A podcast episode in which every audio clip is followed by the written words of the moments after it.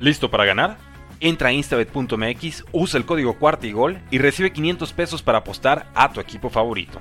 Busca el link en la descripción de este episodio o en la descripción de nuestro episodio más reciente.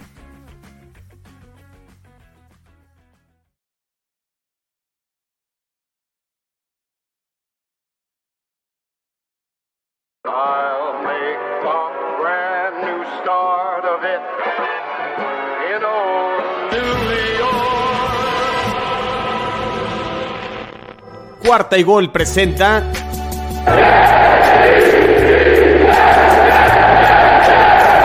Jets en cuarta y gol con su capitán Rodrigo Chino Solórzano. El podcast con todas las noticias, entrevistas y el mejor análisis del equipo de la NFL de la Gran Manzana, los New York Jets. ¿Qué tal amigos? Bienvenidos a Jets en cuarta y gol, donde los Jets no terminan y nosotros tampoco, ya lo saben, yo soy Chino Solórzano, me pueden seguir en Twitter como arroba NFL en chino, también me pueden seguir la cuenta de Jets en cuarta y gol como arroba 4TA y gol Jets y pues rapidito se está yendo la temporada, vamos a hacer ya la previa de la semana número, número 3 y quién mejor que para hacer esta previa de la semana 3 que mi buen amigo aquí Orson, Orson de Bengals en en cuarta y gol. Rule the Jungle, Orson, y ahorita, previo a grabar, que ahorita estamos platicando rápidamente, pues qué rápido, ¿no? Qué rápido se está yendo eh, la temporada 2022 y, y cómo nos estábamos saboreando este partido cuando salió el calendario. Yo me acuerdo que, que hablamos y esa semana 3, la revancha del año pasado para los Bengals después de lo que sucedió y demás, pero tenemos tiempo para, para hablar del, del partido. ¿Cómo estás, Orson? Bien, pues encantado de estar aquí eh, con toda la banda de Jets en cuarta y gol, donde los Jets no terminan y nosotros tampoco. No es la primera vez que nos vemos, así que pues encantado de estar de vuelta y saludar a toda la banda aficionada al equipo de la Gran Manzana. Muy bien, muy bien, Orson. Y pues yo creo que nadie anticipaba que para, digo, obviamente es temprano en la temporada, solo van dos partidos, pero pensar que que los Jets estuvieran 1-1, a lo mejor uno que otro, ¿no? Le daba a lo mejor esa victoria a Cleveland. La forma en que sucedió, nadie, ¿no? Definitivamente nadie lo esperaba. Y pensar que los Bengals iban a estar 0-2, nadie. O sea, creo que sí ha sido, eh, ya nos platicará si preocupante, si decepcionante, si se puede corregir, si, si los Bengals simplemente han sido dos tropezones que podrán eh, volver a tomar el rumbo, pero yo, yo al menos, yo, yo los tenía yo creo que 2-0 a esta altura de la temporada y ha sido 0-2. Pues yo creo que sí a todo, ¿no? Sí a todo lo que dices, Chino, porque eh, sin duda ha sido una decepción eh, tras los movimientos de la pretemporada, incluso algunas de las llegadas del draft que parecían ser muy ad hoc a lo que eh, las necesidades de los Bengals apuntaban tras haber terminado vertiginosamente la temporada pasada. Eh, una corrida de, de postemporada pues bastante provechosa, dejando atrás primero a los Raiders, después a los Titans, después a Kansas City. Yo creo que eso tomó por sorpresa a la liga y quedándose a unos minutos de llevarse el Super Bowl también, eh, llegaron con ventaja al último cuarto. Eh, yo creo que al pensar que la mayor dolencia de este equipo, que era o es hasta el momento la línea ofensiva, con las llegadas de Lyle Collins, de Ted Carras y, y obviamente de Alex Capa, eh, en una, en la verdad, en un robo magistral al, equipo de Tom Brady, eh, pues parecía que los problemas estaban solucionados y que Bengals tenía prácticamente la mesa puesta para triunfar esta temporada. Sin embargo, pues dos resultados preocupantes, eh, no solo porque han sido dos derrotas que estaban fuera de presupuesto, sino en las circunstancias en las que se dan, con un Mitch Trubisky en la jornada uno que pues la verdad eh, no ha mostrado mucho, tampoco lo mostró en la semana 2. Ya les tocará también a los Jets enfrentarse a Steelers más adelante en la temporada. Y bueno, Dallas llegando en lo que parecía ser una situación muy cómoda, sin mariscal de campo titular y un tal Copper Rush que lo más que había hecho en su carrera era ganarle a Minnesota el año pasado en las mismas circunstancias, pues resulta que Cincinnati ha sido inoperante a la ofensiva. Y eso, como dices, preocupa y la verdad es que es una situación que nos tiene a todos con un signo de interrogación, con una incógnita de cara al partido contra los Jets, que eh, lo dijimos ¿eh? en los espacios de Jude Nation en español, quienes esperan que los Jets sean un flanecito, eh, véanse en el espejo de, Cleveland y la verdad es que eh, lo dije también en la, en la previa que hicimos en la salida del calendario. Jets está en camino ascendente y, creo que, que, puede ser parte del escalón en esta escalinata. ¿eh? Híjole, ya, ya al final obviamente hablaremos del partido, pronósticos y demás. Ayer tuvimos Roundtable, Orson, y una de las cosas que estuve como leyendo y monitoreando a ustedes este, en Who Nation y a ti en, en, Twitter es que sí, esta línea ofensiva al parecer ha decepcionado porque, como bien lo explicaste, era al parecer la, la pieza que faltaba eh, al rompecabezas, ¿no? Para que ya estuviera esta ofensiva a punto y lista para operar en, en 2022. Pero dentro de estas 13 capturas, que ya son bastantes en dos partidos a Joe Burrow, eh, tú mencionabas que no todo es culpa de la línea ofensiva y a ver si nos puedes ayudar a explicar eso y no sé si te refieras a que realmente a lo mejor Burrow eh, ha tenido cierta complicidad en estas capturas al retener mucho tiempo el balón. ¿Ando perdido o sí voy más o menos bien? No, vas muy bien. Yo creo que es una combinación de tres efectos desafortunados. Mientras la generalidad de la Juday Nation está apuntando los dedos a la línea ofensiva completa, pues resulta que Ted Karras está evaluado por PFF como uno de los mejores 10 centros de la liga. Eh, de hecho, el número 5 eh, de manera general, eh, el número 7, si no me equivoco, en protección de pase y el número 10 en contra de la carrera. Es decir, desde el centro las cosas están haciendo bien. Cordell Bolson tuvo, que es el gar izquierdo, en sustitución de Quinton Spain. Em, viejo conocido también para, para la afición de los Jets porque pasó muchos años con Buffalo. Eh, pues bueno, eh, tuvo un, arranque un poco incierto contra Pittsburgh y contra Cameron Hayward en particular, que bueno, siempre es difícil que tu primer partido en NFL sea contra Cameron Hayward y salir bien librado de ello, ¿no? Eh, Alex Capa, la verdad es que no ha, no ha, desmerecido la llegada. Sin embargo, los tackles tienen una, una, serie de problemas. Por momentos es Jonah Williams, el que es tackle izquierdo, por momentos es la del Collins por el lado derecho, que no ha mostrado la forma que tenía en el equipo de Dallas. Y como bien dices, eh, Joe Burrow de repente no ha tenido las mejores decisiones. Cuando le han regalado a Bengals la línea media de los, de los backers en la defensiva, no la ha sabido aprovechar. Eh, también, obviamente, cuando estás corriendo por tu vida por una mala asignatura por parte de la línea ofensiva, en este caso de los tackles, es, es difícil eh, no sentir pasos en la azotea o ver fantasmas, por lo cual a veces aunque se alargue la jugada, la jugada no se alarga en la mejor de las circunstancias o en la vía que a lo mejor estaba planeando el mariscal de campo. Y además también exponíamos, y ahí lo poníamos en algunos videos, los invitamos a quienes, eh, a, quienes obviamente aficionados de los Jets que quieran ver por dónde le duelen los Bengals. Ayer estuvimos analizando ya en el canal de Judy Nation Español, aquí mismo. Suscríbanse. Sí, Suscríbanse sí, al canal.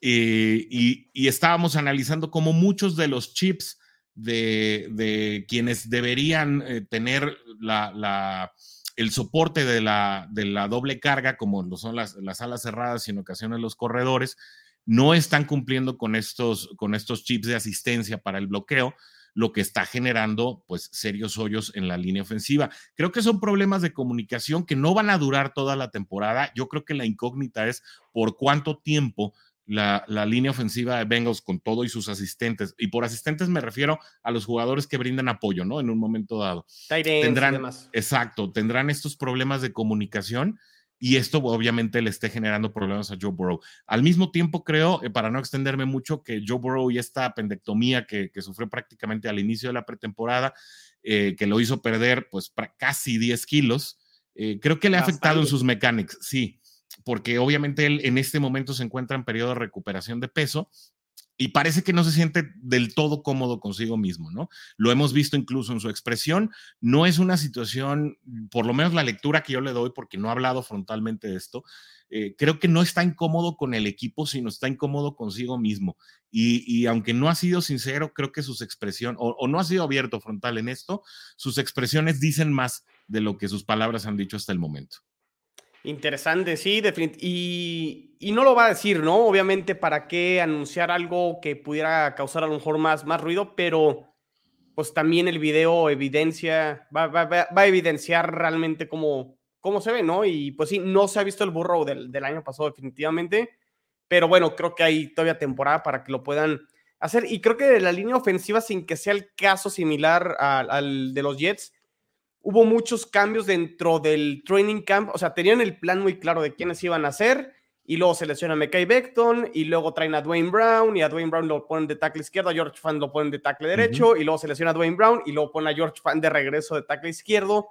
Y tienen que debutar a este chico Max Mitchell tomado este año en la cuarta ronda y todos estábamos asustados y de momento ha cumplido pero sí en el partido contra Baltimore se notó que no estaban todos eh, eh, acostumbrados a jugar el uno con el otro, y sí se nota, ¿no? O sea, sí de repente las líneas ofensivas puedes tener el talento, pero también lo más importante es cómo funcionan como unidad, como bien lo explicas, y esperamos que Cincinnati lo vaya mejorando, y los Jets también de a poco también creo que lo han, lo han mejorado. Platícame, Orson, ¿qué has visto de estos Jets de momento de arranque contra dos, de dos rivales divisionales que conoces muy bien, que es Ravens y, Browns. Fíjate que a mí me ha gustado el, desempeño, sobre todo, bueno, el, regreso del, domingo eh, pasado, cuando casi, casi la generalidad podríamos haber eh, echado por tierra eh, a, los Jets a lo mejor al principio del cuarto cuarto. Incluso te estaba siguiendo en el Twitter y bueno, pues yo, yo por ahí vi un tweet que decía se acabó, ¿no? Sí, sí, sí. y mira, ¿no? Cómo, se va el regreso de manera providencial.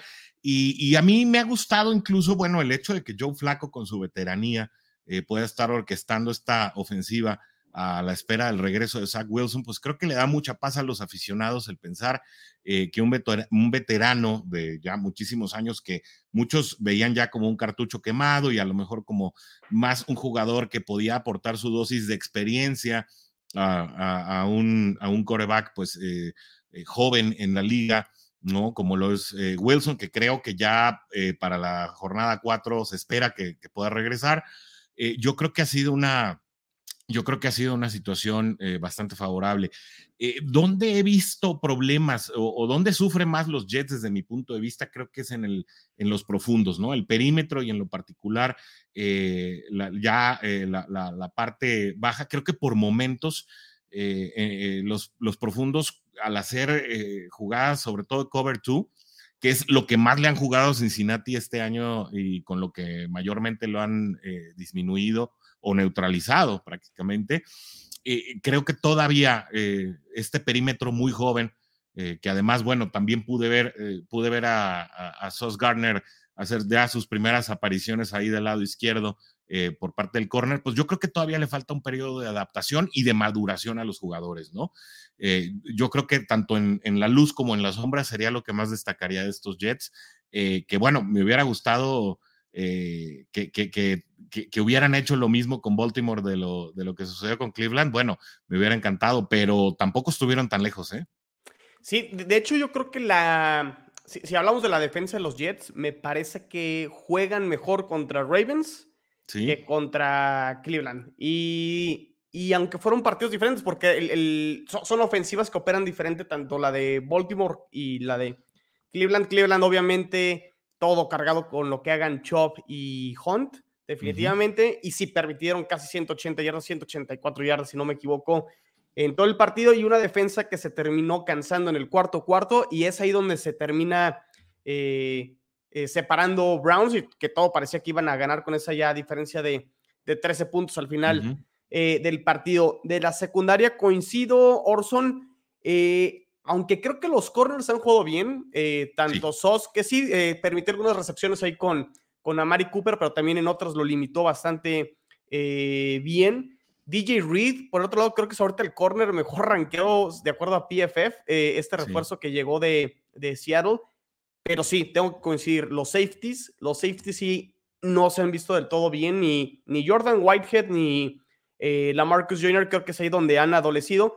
Y sí, tal cual, en el partido contra Ravens, los touchdowns caen todo por desatenciones de los safeties. Entonces sí, en la secundaria, eh, o sea, ahí está una oportunidad de Cincinnati de poder atacar a la secundaria de los Jets, sería creo que por, la, por el lado de los safeties, eh, y vamos a ver si por ahí pueden, hacer daño y sí tendrán que mejorar en ese sentido. Y también creo que la línea defensiva de los Jets se esperaba un poquito más, en teoría era la parte fuerte y todavía no han conseguido muchas, muchas capturas. También creo que la línea ofensiva, por ejemplo, de Bengals, que corre muy bien el balón, eh, y también por el sistema ofensivo, pues no se presta mucho que tengas oportunidad de ir por el, por el coreback. Y también, bueno, te enfrentas a Lamar Jackson y es complicado, ¿no? Entonces vamos a ver si en este partido contra la línea ofensiva de Bengals que ha batallado, si a lo mejor puede despertar la línea defensiva de Jets. Sí, de hecho, algo que llama la atención es que eh, Joe Mixon hasta el momento está promediando tres yardas por acarreo, un promedio sumamente bajo para un corredor, obviamente de sus facultades, con eh, pues, los supuestos de, una línea ofensiva, pues eh, mejor armada, ¿no? Para situaciones de carrera, no solamente para la protección de Joe Burrow. Yo creo que el duelo está precisamente donde tú lo marcas ahí en la zona de safeties porque insisto, ha sido el arma que han utilizado los rivales, eh, sentando a los, a los safeties muy atrás, eh, con lo que se ha logrado neutralizar a, los Bengals. Eh, si bien yo creo que el partido lo definirán las unidades que despierten después de no haber pues figurado en esta temporada tal como se esperaba, es decir, estamos hablando de la línea defensiva de Jets contra la línea ofensiva de Cincinnati, creo que ese será eh, el, duelo clave, ¿no? las trincheras cuando Cincinnati tenga el balón, lo que pueda definir el partido. Yo lo decía en la transmisión en vivo de ayer en Juday Nation, yo veo un duelo sumamente defensivo, yo incluso eh, veo que las, eh, las altas y bajas de, Las Vegas están en este momento por ahí de los 40, 44. A, mí se me, a mí me parecen demasiados puntos. Yo, yo considero que este partido no pasa de 30 puntos en total. Eh, creo que será un partido pesado, difícil de digerir, eh, un tanto aburrido. Y por cierto, los invitamos porque vamos a tener la narración en vivo ¿eh? en el canal de Judy Nation Español. Quienes no lo puedan ver directamente en televisión porque tengan un compromiso, lo quieran ir oyendo en el radio, etcétera, pues nomás le ponen a YouTube al canal de, de Judy Nation Español y ahí vamos a estar el coach Sigfrido Muñoz y su servidor narrando al estilo radiofónico, porque no podemos poner las imágenes, obviamente, pero es una práctica que estamos haciendo este año, narrar eh, al estilo radiofónico el partido y pues al parecer hemos tenido buena respuesta, ¿eh? entonces eh, los invitamos a, vivir precisamente ese partido a través de esa plataforma para quienes se vean obligados a hacerlo así. Fíjate, interesante. ¿Cuánto, dijiste, Orson, que está ahorita el, over, over-under en puntos? ¿44? nos decía Warrior que estaba por arriba de los 40, eso sí recuerdo. Eh, que es, él es el experto en apuestas de nuestro canal. Eh, estaba arriba de los 40, es lo que recuerdo, no recuerdo el número exacto del over, pero andaba por ahí. Yo la verdad no lo coloco eh, por encima de los 30 puntos. Creo que va a ser un partido sumamente disputado. ¿Y qué hace sentido? Yo creo que el under pudiera ser el, lo que es, bueno, yo, yo no soy el que recomienda nada en apuestas porque no soy ahí el mero, mero petatero, como dirían por ahí, pero haría sentido, Orson, ¿por qué? Porque Cincinnati ha promediado 18.5 puntos por juego, ahorita en dos juegos, a lo mejor es todavía muy, muy poco, sí, muy poca la muestra, y Jets ha promediado 20 puntos por, por juego, entonces, pues no sumarían esos 40, ¿no? Si se llegaran a dar como estos, estos promedios, entonces, eh, sí, creo que luce, luce eh, difícil a lo mejor y que sí sea un duelo más defensivo y no tanto ofensivo. Y aquí, mira, ya, ya se empiezan a, conectar algunos y nos empiezan a saludar aquí Joel, eh, Joel Bernardo Betancourt, que siempre está al pendiente aquí del podcast. Saludos, Joel. Buenas tardes. Me suena ese nombre ya de las veces que hemos estado por acá. Este, y aquí mi tocayo Rodrigo de Alarcón, saludos hasta Argentina. Y hace aquí una pregunta interesante, Orson dice, ¿Chase sigue en el mismo nivel que el año pasado y también si extrañan a CJ Usoma. Ahorita hablamos de CJ Usoma y hablamos también del reporte de lesionados, porque quién sabe si Usoma va a jugar este partido contra los Bengals. Sí, y está Carlos, ¿no? Que se nos quedó pendiente el año pasado enfrentarlo, obviamente, contra los Jets. Bueno, Chase, yo creo que sí está al nivel del año pasado. Yo creo que incluso viene más fuerte. Sin embargo, creo que esta, no sé si llamarla crisis eh, o este bache ¿no? Eh, de Joe Burrow, del que esperamos que salga pronto, yo creo que no le ha permitido explotar esta situación. En el, en el partido inicial, es decir, contra Pittsburgh, sí eh, tuvo Chase un partido de, de, más de 100 yardas y una anotación sin brillar mucho. Sin embargo, el partido pasado fue un desastre realmente, ¿no? Da Marcus Lawrence y, y, Micah Parsons hicieron, la verdad, lo que quisieron con la línea ofensiva de Bengals. Eh, jugaron señuelos, jugaron por fuera, jugaron tradicionales, presionaron con tres, presionaron con cuatro y prácticamente de todas las pruebas salieron airosos. De manera que, pues, no hubo mucho tiempo para tirarle a Chase, ¿no? Chase acabó con setenta y tantas yardas. Eh, y bueno, pues obviamente sin, sin, pase de touchdown ni nada. Fue T. Higgins quien más destacó como receptor en, el partido pasado. Pero lo que necesita Cincinnati es que todo el tándem eh, destaque, ¿no? Todo el tándem se acerque propiamente a, cifras por lo menos cercanas a los 100 yardas cada uno para poder establecer ese dominio aéreo. Eh, esperamos que, que esta necesidad que expresó el mismo Jamar Chase, lo dijo después del partido del domingo, necesitamos buscar eh, pases de mayor distancia, pases más profundos, pues esperemos que haga eco en los planteamientos. Y bueno, lo, que fue una pesadilla con Taminka Fitzpatrick eh, en la semana uno, que le interceptó dos veces a Burrow, dos de las cuatro, ¿no? Dos de las cuatro veces que, entregó Burrow el balón eh, por vía aérea y además de otro fumble ¿no? Se fueron cinco turnovers en el, en el partido de la semana uno y, aún así se pudo haber ganado, ¿eh?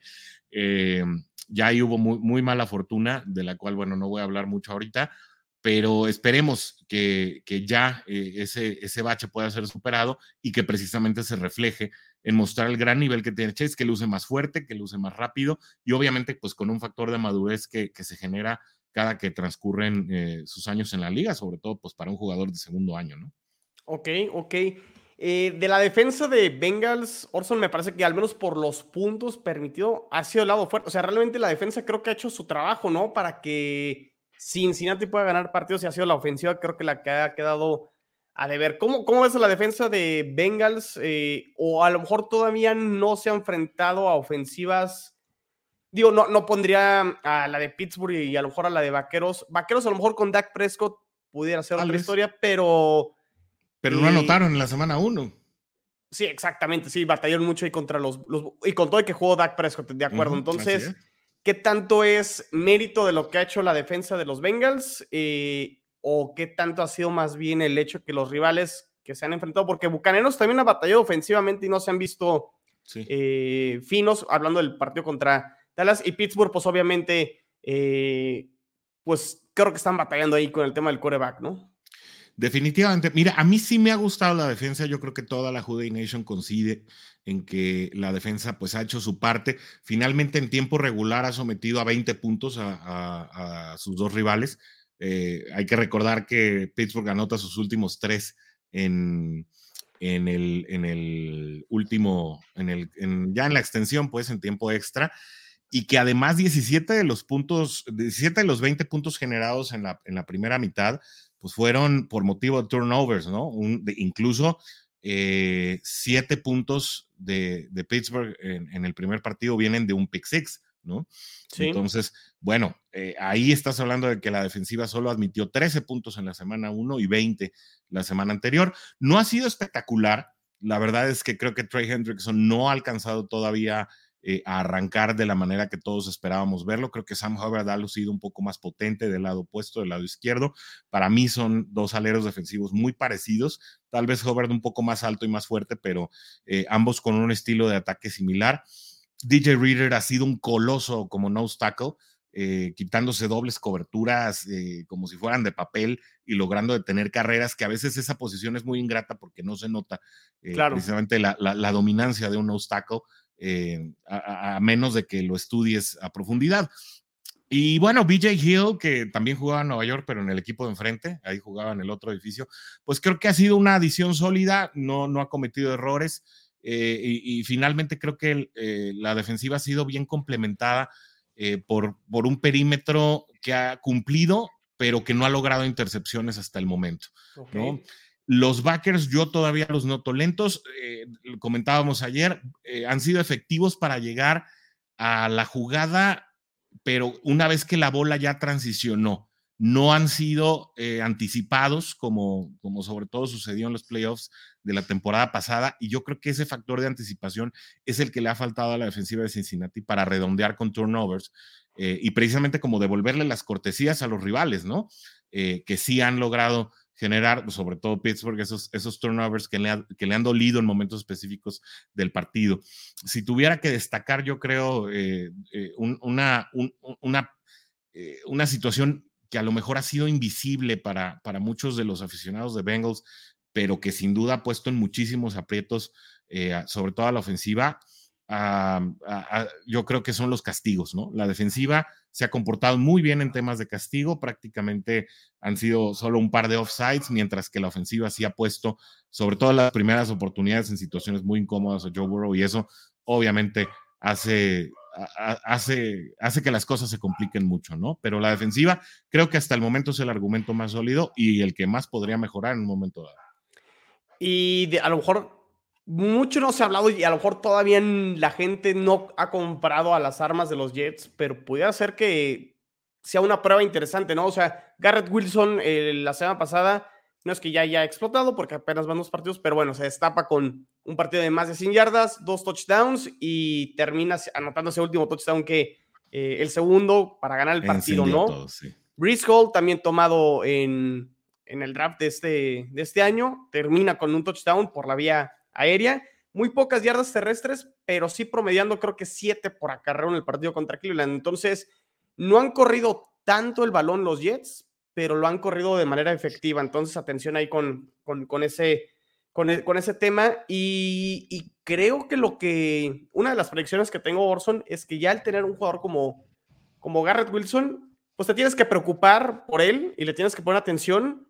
Y creo que eso le va a abrir bastante el juego a Elijah Moore, que ha estado solo en varias ocasiones del partido y todavía no lo conectan para ya llevar a lo mejor un touchdown por ahí. Pero ha, ha estado jugando bien también Elijah Moore. ¿Y qué sucede? No, Corey Davis, que a lo mejor no es este receptor uno que, que fue eh, el que se pensaba que iba a ser cuando fue eh, tomado en el draft por los Titans, ese pick número 5 global. Pero bueno, ¿qué pasa? No, se descuida un poquito y termina pasando lo que sucedió contra Cleveland, un touchdown de 66 yardas, que sí, fue mala comunicación ahí de la defensa de Browns, pero empieza a ver y dices, tienen a Corey Davis, tienen a Elijah Moore, tienen a Garrett Wilson, tienen a Brice Hall, eh, vamos a ver si CJ Usoma juega o no, que realmente se le ha visto muy poco, o al menos contra Baltimore jugó muy, muy poco y no jugó contra los Browns. Y tengo dudas que vaya a jugar ahora contra su ex equipo. Eh, pero bueno, también tienes a Tyler Conklin. Bueno, que Conklin tendrá que afinar ahí algunos detalles eh, en cuanto a atrapar algunos balones que, sí lo han buscado, pero se han caído y ha fumbleado dos veces, pero al menos está presente, siempre está ahí en la jugada oportuna Tyler Conklin no es el mismo equipo ofensivamente hablando, Orson, que los Bengals se enfrentaron el año pasado. Definitivamente no, y ese es, el apunte que te quería hacer.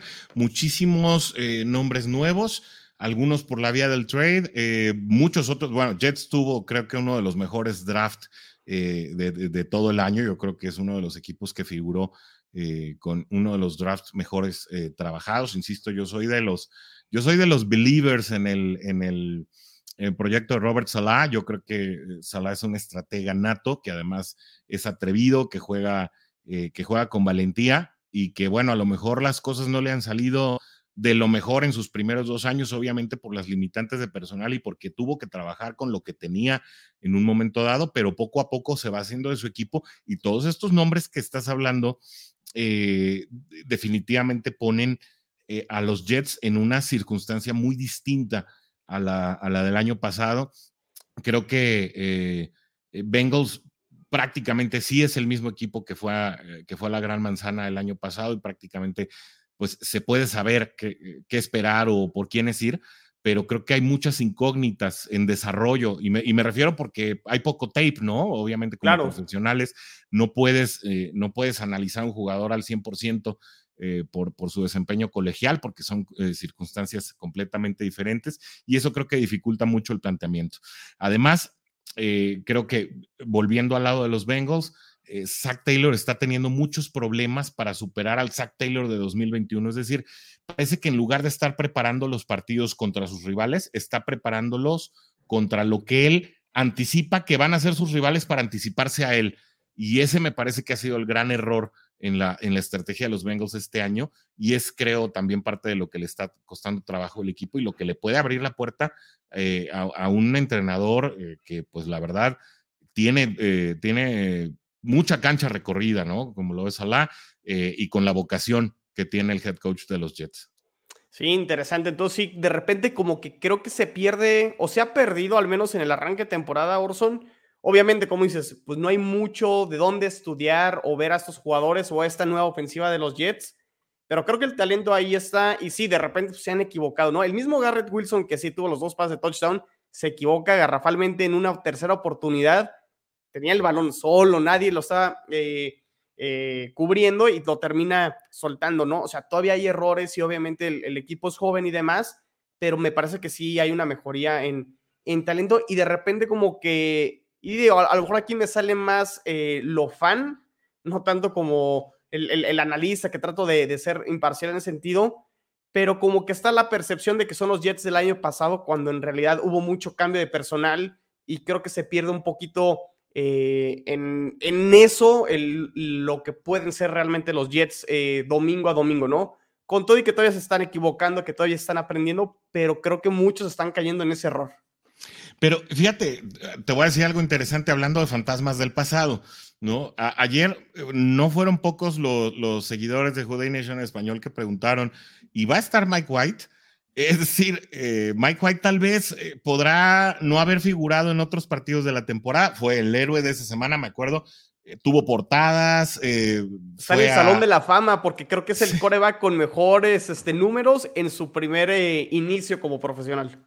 Bueno, imagínate, fue, fue, un, fue histórico, ¿no? El desempeño de Mike White en aquel partido eh, infame para los Bengals que no queremos recordar, pero hablando de estos fantasmas del pasado, pues muchos preguntaban si Mike White estaría en el juego y bueno, si, obviamente si tendría participación.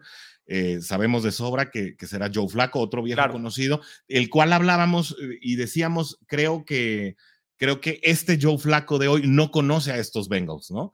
Es decir, no, no, no sabe a qué, a qué juegan más allá, obviamente, de lo que vaya a ser el, el planteamiento eh, de la preparación de este encuentro en particular, pero no son los mismos Bengals contra los que él jugó de Andy Dalton, de AJ Green, de Bontas Perfect, eh, y es esa, esa generación que pues prácticamente ya no está, ¿no? Incluso creo que pues a él no le tocó el desdoblamiento de CJ Uzoma, tampoco le tocó eh, la, mejor parte, por decirlo así, de Carl Lawson, es decir, estamos hablando, como bien dices, de equipos muy diferentes para quienes creen que ya se conocen muy bien entre sí o que por, por estar jugando por tercer año consecutivo eh, estarían, eh, estarían muy adaptados el uno al otro o se conocerían de sobra.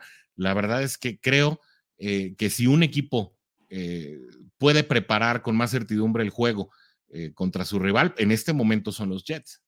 Sí, sí, de acuerdo, coincido, coincido con, contigo, Orson. Y fíjate, aquí hay más, más comentarios de los que están aquí en la este, transmisión. Gracias por, por conectarse de nuevo. Y aquí el tocayo dice, ¿cómo va en la lucha de la cuestionada? Creo que ahorita lo platicamos ya poquito. ¿Cómo ven la lucha de la cuestionada offensive line de Bengals contra la defensive line de Jets?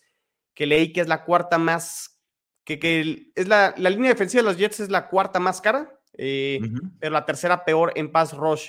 Sí, Tocayo, creo que sí, y lo comentábamos, ¿no? Ha decepcionado un poco esta presión de esta línea defensiva pero creo que este es el partido que se le presta a los Jets para que se puedan destapar y vamos a ver si puede haber mejoría. O sea, creo que sí es una línea ofensiva que de momento no ha mostrado buenas cosas y a lo mejor es ahí donde pueden, pueden lucir la línea defensiva o puede ser el partido donde la línea ofensiva de los Bengals termina de encontrarse y, y dar un mejor partido de lo que han mostrado, ¿no? Pero te voy a dar un dato interesante. ¿eh? eh irá contra Jonah Williams. Entrenaron muchos años juntos. Bueno, no muchos, pero sí entrenaron algunos años juntos. Así que bueno, eh, se saben el juego de manos, se saben el ritmo uno del otro. Entrenaron muchas veces juntos, así que eh, creo que ese será un duelo más parejo. Sin embargo, una de las noticias que tal vez muchos de los aficionados de los Jets no sepan es que la L. Collins no entrenó hoy. Por motivos de lesión. Aparentemente es una lesión en la espalda baja que además le produjo el perderse gran parte de la pretemporada. Eh, así que bueno, en este momento es cuestionable. Ah, bueno, mira. aquí, lo tenemos, aquí lo tenemos. Collins. qué bárbaro. Eh, bueno, lo traía como primicia, pero tú ya venías preparado para todo, chino. No, pero bueno, para que lo vean los que están viendo aquí la, claro, que, puedan estar aquí este, al tanto de cómo está el reporte de lesionados. Y si no es la El Collins el que, el que arranque el juego, pues la verdad es que en la figura de Isaiah Prince, eh, el jugador que inició el Super Bowl en contra de, de, los Rams y que prácticamente Aaron Donald y compañía lo agarraron de cliente durante todo el partido, pues también le abre una ventana de oportunidad a, esta línea defensiva que tal vez, como dices, no haya sido tan efectiva en el pass rush. pero eh, que podría tener condiciones inmejorables para hacerlo. Sí, sí, así es. Entonces, este, pues aquí está el, reporte de lesionados y contestando perfectamente esa pregunta que nos hacía aquí el tocayo Rodrigo. Eh, y a ver, pues repasemos aquí la, la, lista de lesionados. Si quieres, terminamos con Cincinnati ya que eh, empezaste. Bueno, ya, ya, que arranqué, ¿verdad? Exacto. Y ahorita pasamos con, con los Jets y, y, desciframos qué puede pasar. Eh, me vas a tener que ayudar porque no veo muy bien. Entonces, Mira, no, es Jermaine, Jermaine, Pratt. A ver, si no, a ver, aquí le ponemos un poquito más de zoom. No, pero ya es cosa mía, ¿eh? Ya digo, la verdad es que ya están viejos los pastores y ya, ya la, la visión no me da para estas, eh, ya, ya para estos trotes, ¿no? Pero bueno, para no salirme mucho de cuadro. Eh, Jermaine Pratt. La, L. Collins, Jermaine Pratt, que es uno de los linebackers. Este es el linebacker fuerte. Eh, yo la, verdad es que es, un, eh, es una persona bastante, bastante fuerte que a pesar de estar en, innumerables ocasiones en esta lista de lesionados a media semana, por lo regular termina saliendo a la cancha. Así que bueno, a mí no me preocuparía mucha, mucho esta situación. Drew Sample, que es el que sigue ahí, ese sí medio lo alcancé a leer eh, eh, se anunció precisamente hoy que estará fuera eh, ya prácticamente por gran parte de la temporada. Se torció el tobillo, pues de, esas torceduras que, las trae, Trae lesión de rodilla, Orson. Ah, bueno. Además del tobillo, pues ya me imagino que, bueno, ya en el parte médico total se da la rodilla, pero el anuncio de Zach Taylor hoy precisamente fue que ya iba a estar gran parte del año fuera. es el, el, ala cerrada número dos detrás de Hayden Hurst. Así que seguramente, bueno, eh, David Asiasi, que fue, em, fue llamado por los Bengals en waivers, seguramente será el, ala cerrada número dos. Y con ello, seguramente eh, Tad Moss, quien estuvo en la pretemporada desempeñándose con los Bengals, pero que no se quedó en el equipo, ni siquiera se quedó en la, en la escuadra de práctica, seguramente será llamado para estar si no en la escuadra de práctica, bueno, equiparse como ala cerrada número 3 con muy bajas probabilidades de jugar. La verdad es que pues no heredó las glorias del padre Tad Moss y bueno, aunque tuvo buenas temporadas con Burrow ahí en, en, LSU como profesional, la verdad es que no ha podido brillar. Hayden Hurst, el ala cerrada número uno, es una lesión aparentemente menor, de esas que molestan durante la semana, pero que se activan el viernes. Y el último que estamos. Es eh, Devin así, o sea, los tres ah, están en la lista de, lesionados. Sí, aunque no, no dudo que también el tema de así ya. Eh, entrenó, entrenó eh, fully participant el día, el día de hoy, entonces no debe haber problema. Así es, eh, porque ya es una lesión que se reportó desde el, desde el waiver claim y que se había estado trabajando por las últimas semanas y aunque no había habido un parte médico claro, pues realmente eh, no parecía ser una, una lesión de, mucho cuidado, ¿no? Muy bien, pues ahí está el, reporte de lesiones de momento, porque luego se pueden agregar más o, los pueden quitar, ¿no? Incluso estaba Alex Capa, ¿eh? Ayer. Ya veo que ya no está, entonces, bueno, seguramente fue reportado ya como, eh, ya como un jugador eh, que, que, seguramente participará, pero sí, ayer estaba contemplado Alex Capa en el reporte de lesiones. Pues muy bien, pues repasemos ahora el de los Jets. Orson, está aquí George Fant, el tackle izquierdo. Eh, ha estado batallando con esta lesión de rodilla, pero ha estado jugando todos los partidos. Hoy, de acuerdo a Robert Sala, descansó, le dieron el, día y creo que no hay ningún, ningún problema. Y con John Franklin Myers, el defensive end, trae un tema ahí del. Yo creo que fue un tema ahí de, un, de la lesión ahí en el partido contra Cleveland, nada grave. Y también yo creo que va a estar, va a estar listo.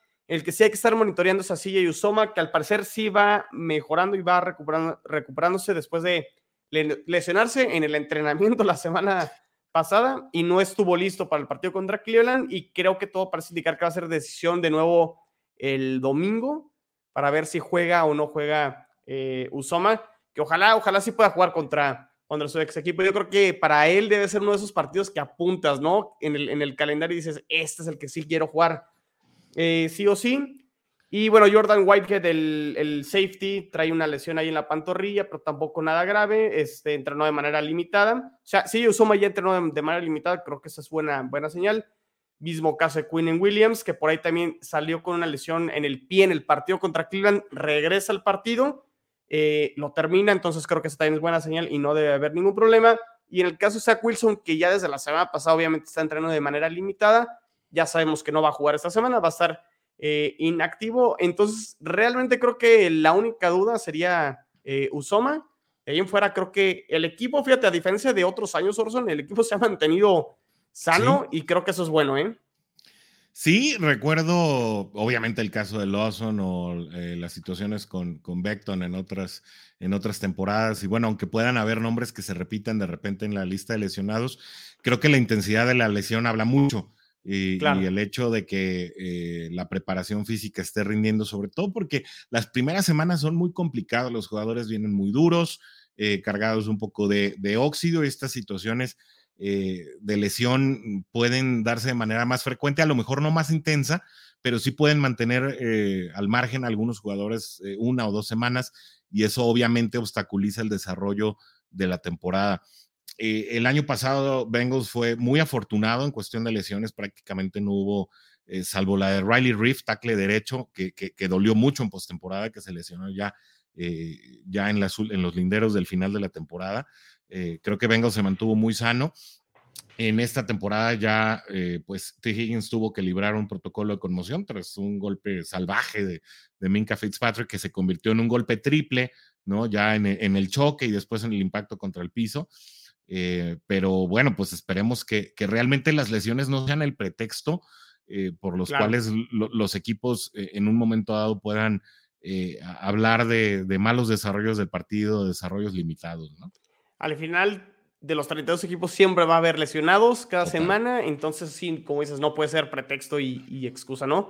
Eh, que en el balance para los Jets en el sentido del coreback suplente, pues de momento pues ha salido bien, ¿no? Porque Joe Flaco de momento los tiene uno a uno y es lo que pides de un coreback suplente, ¿no? Que te pueda sacar la chamba cuando tu coreback titular eh, no, no está. Eh, hacen aquí otra pregunta, Orson, muy buena. aquí está el buen César. César Rodríguez, saludos César. Hola, tarde, pero aquí estamos siempre. Y aparte todo queda grabado y también queda en, podcast y también lo pueden escuchar en cuarta, cuarta y gol Bengals, porque también ahí va a estar el, ah, por podcast. ¿eh? Entonces, este, para que estén ahí al pendiente. Y aquí César pregunta el duelo de Chase contra Gardner, contra Sos, se ve interesante. ¿Qué opinan? Pues sí, pinta para ser uno de esos agarrones, ¿no? Eh, donde creo que a poco Orson empiezan a confiar en SOS y le están aventando esa asignación difícil y complicada. Eh, fue a Mari Cooper ahora en el partido contra los Browns y curiosamente en el partido contra Baltimore, no necesariamente con los receptores, pero con Mark Andrews, con el tight end, de repente también lo aventaron ahí porque es alto, porque tiene un físico largo Sos Gardner. Definitivamente no dudo ni poquito que por ahí le avienten a, a Chase. Y pues a ver en qué termina este duelo, ¿no? Que sí pinta atractivo, esos duelos individuales. definitivamente, Sos Gardner, bueno, no es ajeno para la afición de Cincinnati porque estuvo en la Universidad de Cincinnati. Eh, es egresado eh, claro, claro. y bueno, era un ícono de la ciudad y obviamente eh, la Juday Nation pues tiene amplios vínculos. Al ser un equipo tan local, un mercado tan chico el de los Bengals, obviamente hay mucha relación con las universidades tanto de Ohio como, como de los Bearcats de Cincinnati. Un jugador, Sos a mí me gustaba mucho, obviamente sabía que no iba a llegar a las instancias para que Bengals lo pudiera seleccionar en la primera ronda, que lo que tiene tal vez de esbelto y de veloz, pues también lo tiene de agresivo, es decir, no es un jugador tan fuerte. Chase ha trabajado mucho en el, factor físico, al igual que T. Higgins, que creo que podía ser el elemento desequilibrante en un momento dado, puesto que los dos tienen una velocidad bastante similar. Eh, Chase cuando logra desprenderse, eh, pues logra dejar a los defensive backs eh, muy atrás. Lo vimos la temporada pasada contra Ravens, lo vimos la temporada pasada contra Kansas, en la que una vez que encuentra eh, un, lugar por donde colarse a pesar de tener a varios defensivos encima, puede darse unas grandes escapadas por velocidad. Sin embargo, no creo que vaya a ser el caso con Sos Gardner, creo que va a estar como calcomanía ahí pegado y, y dependerá mucho de la rotación que les dé Zach Taylor, que es una situación que a veces le gusta hacer y que podría confundir en un momento dado las asignaturas si es que los esquemas defensivos de Jets son más fijos y menos dinámicos que los de Cincinnati, porque Luan Arumo es muy exótico para las coberturas. Em, si de repente vemos mucho más clavado a Garner por su lado izquierdo, que es su lado natural, em, de, manera, de manera indudable, pues, o de manera eh, prácticamente eh, sin transiciones, creo que en esos duelos, tal vez contra, contra eh, T. Higgins en un momento dado donde Chase pudiera quedarse con, con otro de los esquineros, eh, podría ser el, elemento en el que pudiéramos ver variantes que yo no garantizaría eh, que, fueran realmente desequilibrantes. Yo insisto, yo, yo veo un duelo muy defensivo con pocos puntos y pocas jugadas emocionantes. Eh, ya daré mi pronóstico, ya lo tengo, pero obviamente me lo voy a guardar para el final. Eh, sin embargo, precisamente creo que una de las fortalezas de Jets en estas dos semanas han sido sus corners. Si la debilidad han sido los safeties, la fortaleza han sido los corners y en un momento dado han sido pues los que han de, alguna, de alguna manera permitido que, el perímetro eh, de los Jets no sea tan vulnerado como podría haberlo sido eh, en, en, fallas de asignaciones de coberturas profundas, ¿no? Eh, de manera que, aunque se ha preguntado dos veces por Chase, creo que Chase es como el, el, en este momento como a lo mejor el Bengal que más le preocupa a los, a los, a, los aficionados de los Jets. yo más bien les diría, pongan su vista en la defensiva.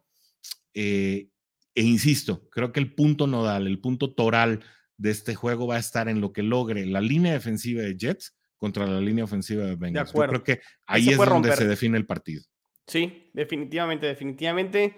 Y aquí el buen Sempo que ya se conectó también. Saludos a los puercos salvajes de Lexfa, que iniciamos temporada el sábado. Pues buen inicio y éxito en, el, en la temporada. Que les, que les vaya muy bien. Orso, no sé si traigas algún otro tema por ahí. Digo, es que puede haber muchísimos duelos, ¿no? Entre Jets y Bengals, en, bueno, duelos individuales. Eh, o ya nos pasamos al pronóstico. No, no, no, yo sí quiero preguntarte. Dale, dale. Hay tiempo y nos vamos sí, claro. No, no, no, totalmente. Mira, te voy a plantear una realidad. Si Bengals pierde este partido contra los Jets, eh, perdería no solo tres partidos en fila, lo cual la verdad es muy poco probable que un equipo que pierde sus tres primeros partidos eh, acceda a la postemporada, así lo dice eh, la estadística. Eh, no solo lo estaría perdiendo contra tres equipos contra los que sale en el papel como favorito, además estaría perdiendo con tres equipos que saltan al campo con su mariscal de campo reserva, ¿no? Y yo creo que es una, una, una situación que a lo mejor muchos están pasando de largo, ¿no? ¿Cómo crees tú eh, que en un momento dado pueda Jets ganarle el partido a Bengals? ¿Y cuál crees que sea la mayor debilidad que Bengals debería aprovechar en los Jets? Fíjate, qué buen dato ese. Digo, aunque Trubisky en teoría, digo, arranca como titular, pero se sabe que no va a terminar la temporada, ¿no? Pero sí, me parece un super apunte ese que que no solo arrancas como favorito, pero contra quién estás perdiendo, ¿no? Dadas las circunstancias. No, no lo había pensado de esa manera y me parece un súper, súper gran apunte, Orson. Eh, a ver, contestando esa, esa pregunta,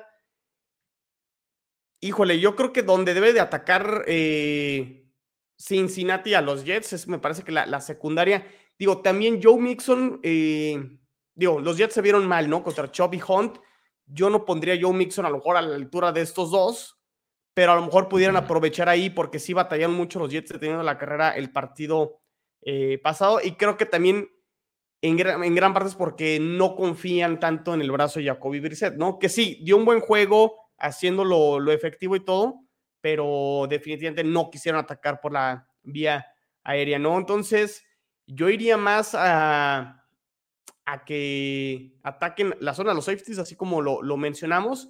Ahora, no sé, no sé, y, yendo a la otra parte de la pregunta es, no sé si les pueda dar tiempo de alcanzar a atacar a los safeties, porque creo que sí, esta línea defensiva de los Jets no le va a dar mucho tiempo a Burrow para que se desarrollen las jugadas y puedan buscar eh, esos pases profundos. De hecho, ayer a Watson en, el roundtable lo, lo comentaba muy bien y decía, es que creo que sí, los Jets en cuanto a sus corners tienen esta posibilidad de amarrar a los receptores y, digo, a lo mejor va, a estar variando, ¿no? A lo mejor eh, en algunas ocasiones Sauce Gardner va a estar con T. Higgins, a lo mejor con Chase, pero creo que DJ Reed y, y Sauce pueden amaniatar y, tener bien sus asignaturas y van a tratar de ir con todo contra la línea ofensiva de, los Bengals para ir por, por Burrow. Creo que esa sería como la, la estrategia de Jets para contener a Burrow pero sí, o sea, los Jets tienen debilidades y sabes que siguen sin, sin, sin defender bien los Jets, Orson, y esto desde el año pasado, los pases pantalla.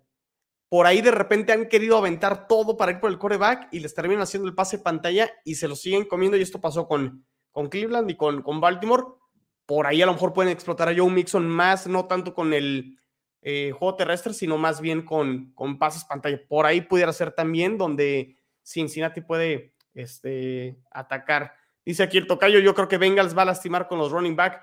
Pues sí, o sea, si, si el, el partido pasado, tocayo, esa fue la fórmula de Cleveland, ¿por qué no volverla a explotar, no? O sea, por ahí pudiera ser este, la, la, dosis que utilice Cincinnati con Mixon. Y no sé, el running back 2, Orson sería Samaji Pirine. Samaji Perrine, y, aunque me parece que sería un, un, partido mucho más cantado para Chris Evans por las situaciones que tú hablas. Chris Evans es un jugador de segundo año, viene de los Wolverines de Michigan.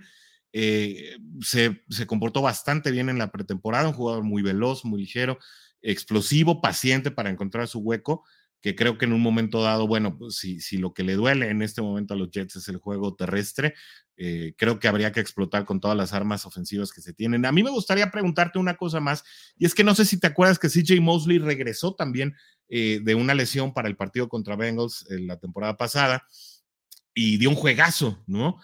Prácticamente después de ese juego volvió a desaparecer, ¿no? No lo vimos tanto durante la temporada, y a mí me gustaría preguntarte de en particular cómo están viendo los Jets a Mosley eh, por una situación muy particular eh, que te quiero comentar. Eh, o bueno, ya lo mencioné al principio del programa y es que a Bengals le han regalado la, parte media de la defensiva en muchas ocasiones y Burrow no lo ha sabido aprovechar, ¿no?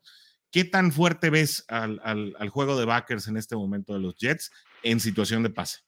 Creo que se han visto, fíjate que al no verlos tanto, a lo mejor es buena señal porque no han regalado tanto en el, en el, en el, este, en el pase corto. De hecho, en el partido contra Ravens, pues sí, se, se quedaban a los Jets con tres pases de, de, anotación, pero fue, vuelvo a lo mismo, los safeties, ¿no? Y de uh -huh. hecho, eh, creo que uno de los grandes refuerzos de, de los Jets en el offseason fue la llegada de Quan Alexander. Y creo uh -huh. que Quan Alexander, sí, hemos le han hecho buena pareja de momento. Y Quincy Williams, el hermano de Quinnen, creo que se han visto bien. Creo que los backers no ha sido realmente un problema y era una posición que para mí estaba un poco corta en cuanto a profundidad, pero de momento sí, Mosley creo que se ha visto bien y Juan Alexander me parece que en liderazgo y aparte en el complemento y en la parte defensiva me parece que es una de las adquisiciones que no se ha hablado mucho, pero que sí ha, aportado de momento eh, eh, en la defensa. Ahora, el problema es que todavía como que no han ajustado en estos pases pantalla, ¿no? Que sí, es un, es un ataque en zona corta, pero que termina generando sí. jugadas explosivas. O jugadas de atracción, ¿no? Que pasa lo mismo. Exacto, pero creo que en, en, y que me ayuden aquí los que están aquí de aficionados de Jets y creen o opinan lo mismo que yo, pero creo que no ha sido un tema el, la posición de linebacker y que permiten muchas yardas en, en esa zona intermedia de, de la defensa. Entonces, CJ Mosley, de hecho, sí, estuvo muy interesante lo de CJ Mosley el año pasado porque sí dio un juegazo contra Bengals, uh -huh. pero en general sus números tampoco estuvieron tan mal, Orson, porque fue su temporada con más tackles en su carrera.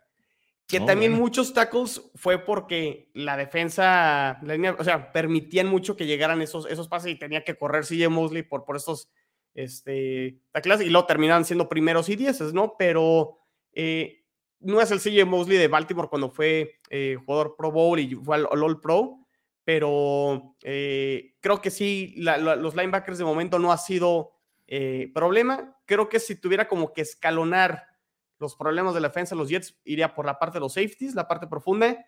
Decepcionante de momento todavía la línea defensiva que no ha conseguido esa presión o ir por más eh, por el coreback, sacks, presiones, que se apresure el coreback. Y los linebackers creo que eh, pues sí, no, no, de hecho no, no ha sido creo que tema que se ha discutido de entrada en estas dos, dos semanas. Bueno, pues muy interesante, ¿no? Porque creo que ambos equipos eh, tienen debilidades notorias eh, y quien sepa explotarlas mejor, pues será quien se lleve el partido. Ambos equipos, creo, en este caso Bengals llega con más urgencia de ganar, pero pues eh, creo que los dos equipos con el escenario de acumular el mayor número de victorias posibles, especialmente por las divisiones en las que están, ¿no? Divisiones muy complejas, con equipos sumamente competitivos. Eh, obviamente, pues Nueva Inglaterra no ha aflojado el paso, Miami viene en ascenso, eh, los, los, Buffalo Bills, pues ni, ni, qué hablar, ¿no? Uno de los mejores equipos de la liga. Entonces, pues creo que esto, y también con los Bengals en el marco de la AFC Norte, eh, pues nos, nos, nos pone en un escenario en que ambos equipos les urge dar un buen encuentro. De hecho, ayer lo platicábamos dentro de la conferencia americana, la única división donde ya ganaron los cuatro equipos es el este de la americana. En las otras tres divisiones todavía hay equipos que, que no han ganado, que es el caso de los, de los, de los Bengals. Eh, y bueno, el sur de la americana, más bien ahí nadie quiere ganar, hay más, más, que, más que Jacksonville. Pero, pero sí es un partido que en cuanto a urgencia creo que le urge más a, a Cincinnati que a los Jets. Los Jets de cierta manera a lo mejor eso lo tienen presupuestado para muchos, o sea, muchos, me incluyo como derrota, y hablaremos ahorita del, pronóstico y la predicción, pero, pero sí creo que la urgencia, y creo que eso es algo que tiene que usar los Jets a favor, ¿eh? Sí. Que puede ser la urgencia y desesperación de Cincinnati de ganar sí o sí, y que los Jets a lo mejor aprovechen el momento anímico que traen después de la gran victoria contra los Browns, ¿no? Y que además a Bengals eh, se le dificulta mucho salir como favorito. ¿eh? ¿eh? a Bengals la narrativa del underdog le aprovecha muchísimo más. Creo que logra muchos mejores resultados siendo el equipo del que nadie espera nada. y parece que le incomoda mucho salir como el favorito, especialmente en partidos, insisto, con una lectura tan escasa de lo que puede ser el rival.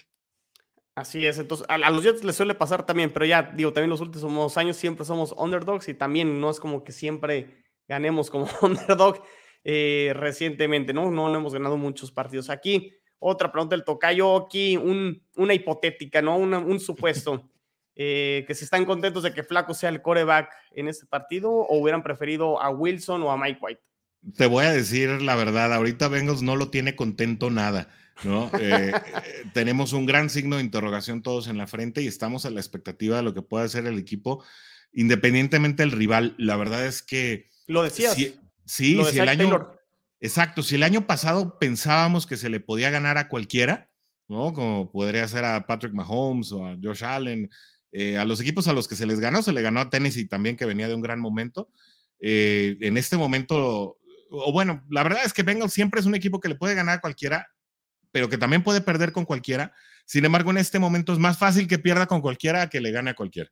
Ok, ok. No sé si fui claro, ¿no? Espero no haberlos enredado más. No, y, creo que con la explicación que dabas al principio, Orson, donde al parecer Zach Taylor está más preocupado por. No tanto por el. O sea, como que ahí no, no sabes si está más preocupado por corregir lo que tiene que corregir o si está preocupado por el rival. Y creo que sí, de momento tienen que ajustarse ellos mismos y corregir lo que, lo que han fallado, ¿no? Eh, por aquí César, sobre lo que preguntaba, creo que los safeties es la preocupación más que los linebackers. Sí, creo que los safeties han fallado más. De hecho, en el touchdown que permite Sauce Garner con Amari Cooper, falta comunicación entre él y creo que fue la Marcus Joyner. Un relevo ahí accidentado, ¿no? Sí. exactamente. Entonces, sí ha sido más el perímetro que, que los linebackers eh, en cuanto a la debilidad de la defensa de los Jets. Eh, dice aquí otro tocayo aquí, el buen, buen Rodrigo, Rodrigo Morales. Yo creo que prefieren a White no, es un, es un viejo fantasma que creo que los Bengals ya no quieren volver a ver. Sí, no vaya a ser que quiera superar lo hecho pues, eh, este, el año pasado. Y, que lo logre. No, no, no, no. Entonces, pues a ver. Pues muy bien, Orson. A ver, pues vámonos ahora sí con la predicción, este, el pronóstico. ¿Cómo ves este partido para, para los Bengals contra los Jets? Yo veo un partido, ya lo dije, de muy escasos puntos. Eh, la verdad es que eh, creo eh, que en un momento dado el, equipo que logra anotar de siete va a ser el que se lleve el partido. Ayer lo decíamos en, la emisión en vivo de Hoodie Nation en español. Eh, mi pronóstico está por ahí de un 17-13, casi insufrible, o un incluso un 13-10. Tengo que pensar que los Bengals van a ganar porque les urge ganar este partido, porque eh, creo que los, los jugadores van a salir con una mentalidad distinta a la de los dos partidos anteriores. Creo que el primer partido contra Steelers pensaron que lo ganaban simplemente saliendo del vestidor. Creo que contra Dallas querían sacudirse eh, precisamente una mala actuación y, salieron otra vez sin estrategia y con un exceso de confianza. Y creo que en este partido se bueno, espero que se apliquen al máximo y que con, que con esa aplicación pues venga un mejor resultado. Sin embargo, no se enfrentarán a un equipo fácil, lo dije. Creo que Bengals puede ser capaz de, contener a la ofensiva de Jets eh, y que con ello, bueno, con, un, con un par de latigazos eh, o, con un touchdown eh, fortuito o bien trabajado, cualquiera de lo que sea, y un par de goles de campo, si la defensa detiene como ha detenido hasta hoy, eh, le puede bastar para llevarse el partido, pero pues la verdad es que no garantizaría un resultado. Yo también tengo a los Bengals ganando el partido. Ayer ya ni me acuerdo qué marcador dije en el round table ya porque estaba muy, muy... Estamos grabando en la noche, ya no me acuerdo, pero sí pensé, tengo un poquito más este, de puntos en el, en el partido. Eh, aunque no había pensado en lo que comentábamos al principio de suerte el promedio de puntos de los dos equipos y que sí puede ser el under, de acuerdo a lo que marca ahorita la, las, las apuestas, que decíamos que pueden ser 40 puntos, el over-under. Eh, pero sí veo a Cincinnati ganando por la urgencia. Veo también un partido cerrado. Eh, de hecho, la línea, ahorita te confirmo, estaba creo que en más, bueno, cuatro puntos y medio a favor de. Sí, 4.5 para Cincinnati. Cincinnati me inclinaría para el más 4.5 de Jets, donde los Jets puedan cubrir la línea, pero obviamente ganando Cincinnati. A, lo mejor una patada de McPherson o algo así puede ser lo que resuelva eh, el, el, partido. Los equipos especiales pueden ser, eh, casi no hablamos de ellos, Orson, pero puede ser uh -huh. la diferencia, ¿no? McPherson, que me parece un kicker fenomenal, y que los Jets se saquen la espina el partido pasado después de una desastrosa exhibición en el partido 1 contra Ravens. Un juego perfecto, lo tengo que decir, fue un partido perfecto los equipos especiales de los Jets, tanto con el fake punt, con la patada corta y el gol de campo de Greg Surline de 57 yardas. Los equipos Cañonas. especiales también pueden ser la diferencia, ¿no? Y es que hasta eso le ha jugado en contra Cincinnati, ¿eh? En el partido de la semana 1, eh, Bengals pudo haber ganado con equipos especiales en dos ocasiones el partido. Uno de ellos, pues un punto extra que normalmente pues es un, es, es, un tema regalado, ¿no? Y un gol de campo también ya en, el, en la extensión del partido. Sin embargo, el, el long snapper titular de los Cincinnati Bengals, eh, Clark Harris, eh, sufrió una lesión de bíceps, tuvo que salir del partido. El reserva es el, el ala cerrada Mitch Wilcox, eh, que bueno, pues también eh, por lo menos es el único ala cerrada que no está en el, en el reporte de lesionados, ¿no? Que obviamente también estará seguramente ahí desempeñando eh, labores de formaciones de, de, de, dos alas cerradas. Creo que en un momento dado, eh, pues Bengals ha contado con esa mala fortuna, ¿no? De, de, no tener incluso a su long snapper titular, lesión que olvidé, y se nos olvida que los equipos especiales también son personas. y bueno, eh, creo que esta situación le ha jugado en contra a Cincinnati y bueno, si, no hay sorpresas, creo que en un momento dado McPherson también puede ser un elemento de definición, incluso eh, por lo que estoy calcul calculando, ¿no? El 13-10 o el, o el 17-13, ¿no? Una diferencia muy, escasa. Eh, obviamente hay, varios goles de campo ahí involucrados, ¿no? Claro, definitivamente todos los pateadores, atención, creo que sí puede ser un y luego en el estadio de los Jets, en el MetLife, es complicado ese estadio. Por más que sí, digo, obviamente no esté echado, pero suele ser un estadio complicado de repente para los, los goles de campo. Y aquí ya por último, Joel dice, con tantas inconsistencias de la offensive line de Cincinnati, veo puntos de la defensiva, creo que a la de la de Jets, ya sea por fumble o por pick six. Pues vamos a ver si es cierto, Joel. Ojalá, ojalá para la causa de los Jets que así sea. Y si no, pues creo que sí. coincido con gran parte de lo que comenta Orson, un partido defensivo. Equipos especiales pueden marcar la, la diferencia y pues vamos a ver cómo, cómo termina. No, no, lo descarto, digo, abundando un poquito en este último comentario, sin embargo, tras las cinco entregas de balón que tuvo Cincinnati en la jornada 1 contra Dallas, no se entregó el balón. Eh, y creo que esa fue parte de, del play calling tan conservador que se llevó a cabo contra Dallas y que no le resultó y que tal vez llevara a Cincinnati a arriesgar un poco más, aunque creo que arriesgarán más de manera más moderada. Y ahí es donde precisamente en ese pues a lo mejor en ese backlash, ¿no? Eh, veremos si ya eh, logra balancear su, su, juego ofensivo Cincinnati o si los Jets pues pueden, pueden lograr hacer la hombrada desde ese lado de, de, del, campo de juego, ¿no? Pues muy bien, Orson, pues a ver, a ver cómo termina el partido, partido domingo a las 12, tiempo del Centro de México. Ya nos comentabas, ustedes van a estar narrando el partido, igual para que compartan las redes sociales, el canal, eh, de YouTube y para que lo sigan también ahí, como dices, si no pueden ver el partido, si no lo pueden encontrar en radio y demás, pues pongan ahí el canal de YouTube de Orson porque él va a estar narrando el partido, obviamente con toques más naranjas y negros, pero ahí va a estar. Estás invitado, Chino. Estás eh, invitado. Si quieres gracias. venir a la narración, ahí con mucho gusto te recibimos para el comentario el coach Sigfrido Muñoz y tu servidor. Perfecto, perfecto. Gracias, Orson. Pero comparte las redes sociales y, y el canal para que los claro. que no pueden seguir la, la transmisión o verlo en tele, pueden estar ahí en la transmisión. Claro que sí, estamos en arroba 4TA y Gol Bengals, así para todos los que conocen ya las redes sociales de Cuarta y Gol Jets, pues solo sustituyan Jets por Bengals y ahí nos estarán encontrando. Si no, pueden buscar en YouTube o en Facebook Day Nation en español, eh, Day con D-E-Y, Day Nation en español, y ahí, bueno, obviamente estaremos muy gustosos de poderlos recibir con todos los materiales que tenemos orientados, obviamente a los Cincinnati Bengals, pero que obviamente estarán muy relacionados con los Jets durante este fin de semana. Perfecto, muy bien, Orson. Pues de nuevo, eh, pues ya sabes, ¿no? Siempre nos encanta estar en, en estas pláticas, en estos episodios, en todo lo relacionado a los Jets y los Bengals. Y obviamente, pues nos organizaremos para hablar de, de lo que haya sido el partido, ¿no? La siguiente Por semana. supuesto. Por supuesto que sí, cuenta con nosotros. Aquí nos veremos de nuevo en tu canal. O si se puede y si me quieren invitar, pues lo podemos hacer en tu canal también para. Eh, eh, la invitación está súper, súper abierta. Así que Perfecto. eh, busquen a Chino la semana que viene en Juday Nation en español. Muy bien, perfecto. Muy bien, muchas gracias, Orson. Y pues ya lo saben, a mí me pueden encontrar en Twitter como arroba NFL en chino. También la cuenta de Jets en cuarta y gol, arroba 4TA y gol Jets. Y pues ya lo saben que los Jets y los Bengals no terminan y nosotros tampoco. Jets y Bengals en cuarta y gol. Nos vemos y nos escuchamos en la que sigue. Saludos, cuídense. Bye. Juday.